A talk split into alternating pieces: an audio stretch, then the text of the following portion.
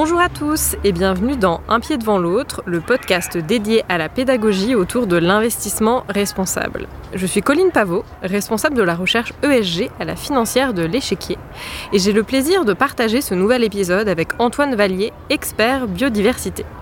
Savez-vous qu'une espèce animale et végétale sur 8 est menacée d'extinction? En près de 50 ans, c'est même 68% des animaux vertébrés sauvages qui ont disparu. Nous assistons impuissants au déclin alarmant de la biodiversité, mais sommes-nous vraiment impuissants? Pourquoi cette biodiversité est-elle si importante? Quel est son rôle dans le maintien de la vie sur Terre? Quels sont mes leviers en tant qu'épargnant pour contribuer à inverser la tendance? Chers auditeurs, pour que la biodiversité n'ait plus aucun secret pour vous, rejoignez sans plus attendre notre échange avec Antoine. Bonjour Antoine, je suis très heureuse de vous accueillir aujourd'hui pour le neuvième épisode de notre podcast en plein cœur de Paris au sein du parc Martin Luther King pour parler de biodiversité et des leviers d'action à votre disposition, vous épargnants, pour la préserver. Alors tout d'abord, en quelques mots, pourriez-vous vous présenter et présenter votre parcours? Bonjour Colline, bonjour à tous. Je suis également très heureux de participer à ce podcast qui vous permettra de mieux comprendre la biodiversité et ses enjeux. Je suis Antoine Vallier et depuis 6 ans j'accompagne CDC Biodiversité dans la conception d'une méthodologie d'empreinte biodiversité, le Global Biodiversity Score, dont je vais avoir l'occasion de vous parler un peu plus en détail. Alors CDC Biodiversité, en deux mots, c'est une filiale de la Caisse des dépôts et consignations. C'est une structure relativement jeune qui a été créée il y a 10 ans pour mener à bien des projets de compensation écologique. Alors brièvement, la compensation écologique, c'est en France une obligation réglementaire de restaurer des habitats naturels pour compenser des impacts que l'on n'a pas pu éviter lors d'un projet, la construction d'une autoroute par exemple. Merci Antoine pour cette présentation. Alors, chers auditeurs, au cours des précédents épisodes, nous avons découvert ensemble, pas à pas, les différentes facettes de la finance responsable, afin de vous donner toutes les clés pour comprendre dans quelle mesure finance et développement durable étaient compatibles, mais aussi et surtout pour vous donner envie de passer à l'action. Aujourd'hui, nous voulons aborder avec vous un enjeu environnemental majeur, celui de la préservation de la biodiversité. Qu'est-ce que la biodiversité? Pourquoi faisons-nous face à son déclin? Quels sont vos leviers pour agir pour sa préservation avec votre épargne? Voici toutes les questions auxquelles nous allons tenter de répondre. Alors pour commencer, Antoine, pourriez-vous nous définir ce qu'est concrètement la biodiversité? La biodiversité, pour le dire simplement, c'est l'ensemble du tissu vivant de notre planète. Et des millions d'années d'évolution ont rendu ce tissu extrêmement diversifié pour lui garantir un fonctionnement optimal et résilient. Alors cette diversité, elle s'observe sur plusieurs dimensions. Alors les espèces, d'une part, alors ce sont les animaux, les hommes, les plantes, c'est la dimension la plus connue. Les deux autres dimensions, un peu moins connues, ce sont d'une part les écosystèmes, qui sont en fait les combinaisons euh, des espèces entre elles et toutes les interrelations qui les lient. C'est par exemple la forêt, une prairie, une mare. Et enfin, les gènes. C'est-à-dire qu'au sein d'une même espèce, il y a beaucoup d'individus qui sont différents et cette différence est très importante. Donc toutes ces dimensions, vous voyez, elles sont également importantes et imbriquées. En effet, une espèce ne peut survivre sans interaction avec les autres espèces et sans une diversité génétique suffisante. Alors cette biodiversité, elle est primordiale car elle nous apporte de nombreux services gratuits. On les appelle les services écosystémiques. Nous les utilisons tous au quotidien, bien souvent sans le savoir. De nombreuses entreprises basent même leurs activités économiques sur ces services rendus par la nature. Ceux-ci sont très nombreux. Ils vont de la production de nourriture ou de bois pour la construction, à la capture du CO2, qui permet de réguler le climat, permise par les forêts et les océans, à la pollinisation, offerte par les abeilles, et même à des services plus immatériels comme la beauté des paysages, clés pour des secteurs comme le tourisme et les loisirs. Nos sociétés et la vie humaine dépendent donc énormément de ces services. Cependant, bien qu'inestimables, ils sont considérés comme gratuits. Et comme tout ce qui est gratuit, nous avons malheureusement la fâcheuse tendance à ne pas en prendre suffisamment soin. Pourtant, la valeur de ces services écosystémiques est estimée à environ 150 milliards de dollars par an. Face à de tels montants, cela devrait pourtant nous donner envie de veiller davantage à la protection de la biodiversité. Tout à fait, Colline. D'autant qu'aujourd'hui, les scientifiques nous disent que nous avons déjà trop dégradé la biodiversité. Donc pour préserver notre avenir et celui des générations futures, il faut que rapidement on relève un double défi. Déjà, bien sûr, stopper l'érosion de la biodiversité. Je rappelle le chiffre qui a été donné en introduction 68% des populations de vertébrés sauvages qui ont disparu en 50 ans. C'est énorme. Mais il va falloir ensuite qu'on regagne cette biodiversité, qu'on redonne de la place à la nature pour qu'elle continue à nous rendre tous ces précieux services. Donc on a un défi qui est finalement encore plus ambitieux que sur le climat, car on ne dispose pas pour la biodiversité d'un budget pour des nouveaux impacts. Donc si je résume, qui dit déclin de la biodiversité, dit donc perte de tous les services écosystémiques que nous venons d'évoquer, et donc risque évident pour l'équilibre de la vie sur Terre. Pas super réjouissant comme constat. Alors concrètement, qu'est-ce qui est à l'origine de cette perte de biodiversité? Tout comme pour le changement climatique, l'homme n'est malheureusement pas étranger à ce déclin.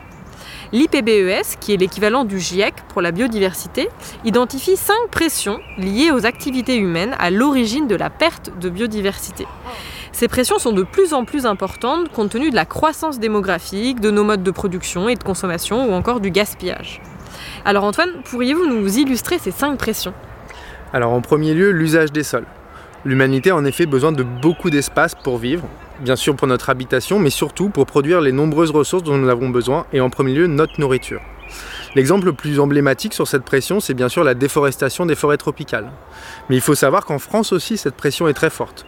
On estime qu'on artificialise, ou dit plus simplement on bétonne, l'équivalent d'un département tous les 10 ans. La deuxième pression, c'est le changement climatique. Celui-ci implique une hausse de température bien trop rapide pour que les espèces aient le temps de s'adapter. L'image de l'ours polaire sur son bout de banquise est frappante, mais plus proche de nous, chaque été, nos forêts meurent car elles ne sont pas adaptées à un climat aussi chaud et aussi sec. La troisième pression, c'est celle des pollutions. Il existe plusieurs types de pollutions. Les pollutions chimiques par exemple, ce sont l'ensemble des pesticides qui déciment les populations d'insectes. Les pollutions plastiques, ce sont les déchets plastiques en mer par exemple, qui intoxiquent l'ensemble de la chaîne alimentaire, et en dernier lieu l'homme, cette pollution a été multipliée par 10 au cours des 40 dernières années. C'est vrai, j'ai même lu cette semaine qu'on estime qu'un individu moyen pourrait ingérer jusqu'à 5 grammes de plastique chaque semaine, soit le poids d'une carte de crédit. Effrayant. Alors la quatrième pression, c'est la surexploitation des ressources naturelles. Donc c'est le bois des forêts, les poissons de la mer, l'eau toutes ces ressources que nous consommons au-delà de la capacité de renouvellement du stock. Le jour de dépassement, c'est le jour où on a dépassé euh, cette euh, capacité de renouvellement des ressources et il arrive chaque année un petit peu plus tôt. En 2021, il a été fixé au 29 juillet alors qu'il était encore au 30 décembre en 1970. Pour la pêche par exemple, on estime que 26% des populations de poissons pêchés en France sont concernées par la surpêche. Enfin, la cinquième pression, ce sont les espèces exotiques invasives. Alors avec la mondialisation de l'économie, les introductions d'espèces exotiques se multiplient, et parfois avec des conséquences désastreuses. En effet, si l'espèce introduite ne rencontre pas de prédateurs, elle peut proliférer aux dépens des autres. C'est le cas par exemple du frelon asiatique chez nous qui exerce une pression sur les pollinisateurs et en particulier les abeilles. Alors face au constat du déclin majeur de la biodiversité causée par l'homme, on peut légitimement s'interroger sur les moyens d'action à notre disposition en tant qu'épargnants. La finance a-t-elle une responsabilité dans ce déclin? Y a-t-elle les moyens d'agir pour inverser la tendance? La réponse est sans appel. En investissant dans des entreprises, le secteur financier a une responsabilité face à ces enjeux. Si nous faisons partie du problème, nous pouvons sans aucun doute faire partie de la solution et avons même un rôle certain à jouer pour enrayer ce phénomène.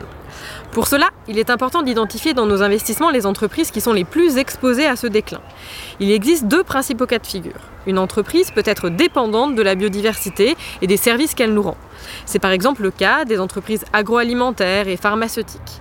Si demain la pollinisation n'est plus ou mal assurée, les matières premières agricoles seront alors plus rares et plus chères et le modèle économique de ces entreprises sera alors menacé. Autre cas de figure, une entreprise peut également avoir, par son activité, un impact négatif sur la biodiversité. Dans ce cas, si la loi venait à réglementer les impacts des entreprises, ou si les consommateurs se mettaient à les prendre en compte dans leurs décisions d'achat, l'activité, la situation financière et même la réputation de ces entreprises seraient alors à risque. Une entreprise qui contribuerait par exemple fortement à la déforestation via ses achats d'huile de palme pourrait ainsi subir des pertes financières. Dans les deux cas, les activités de ces entreprises sont menacées. Pour mener à bien ce travail d'identification des risques, les acteurs financiers ont la responsabilité de se former à ces enjeux. Mais ils doivent également jouer un rôle clé dans la sensibilisation de leurs clients et surtout dans la mobilisation des entreprises dans lesquelles ils investissent sur ce thème.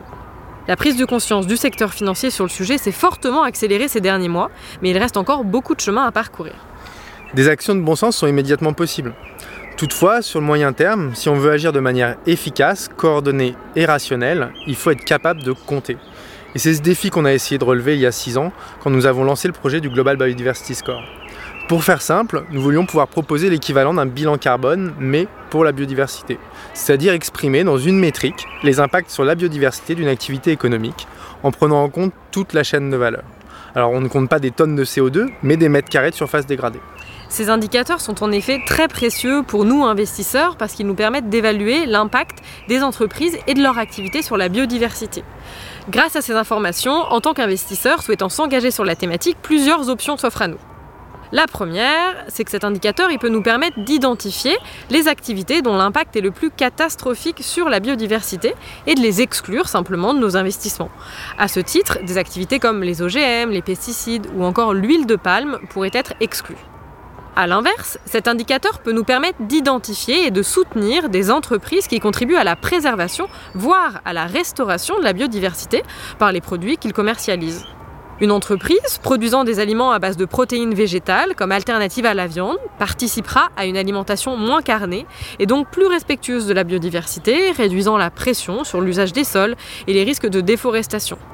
Une option complémentaire peut être aussi de soutenir des entreprises pionnières dans la prise en compte de ces enjeux qui entraînent dans leur sillage leurs clients, leurs fournisseurs et même leurs concurrents. Durant ces quelques minutes, Antoine et moi-même avons tenté de vous alerter quant au déclin de la biodiversité. L'heure est grave, certes, mais il est trop tard pour être pessimiste. Nous n'avons pas d'autre choix que de nous engager pour inverser la tendance. Alors, vous aussi, citoyens et épargnants, vous avez les moyens à votre échelle d'agir dans votre quotidien et par le biais de votre épargne. La route est encore longue, mais tous ensemble, nous en sommes convaincus, nous pouvons faire bouger les lignes, alors n'attendez plus pour passer à l'action. Un pied devant l'autre, le podcast pour mieux comprendre les enjeux de l'investissement responsable, c'est fini pour aujourd'hui. Merci Antoine d'avoir participé à cet épisode et merci à vous auditeurs de nous avoir écoutés jusqu'au bout. Si ce podcast vous a plu, n'hésitez pas à vous abonner, à en parler autour de vous et à nous laisser une note ou un commentaire sur votre plateforme d'écoute préférée. Vous pouvez également nous rejoindre sur les réseaux sociaux, la financière de l'échiquier, sur LinkedIn, Twitter ou encore Instagram. Je vous retrouve très vite pour un nouvel épisode où nous vous ferons découvrir comment vous protéger du greenwashing en tant qu'épargnant. À très bientôt!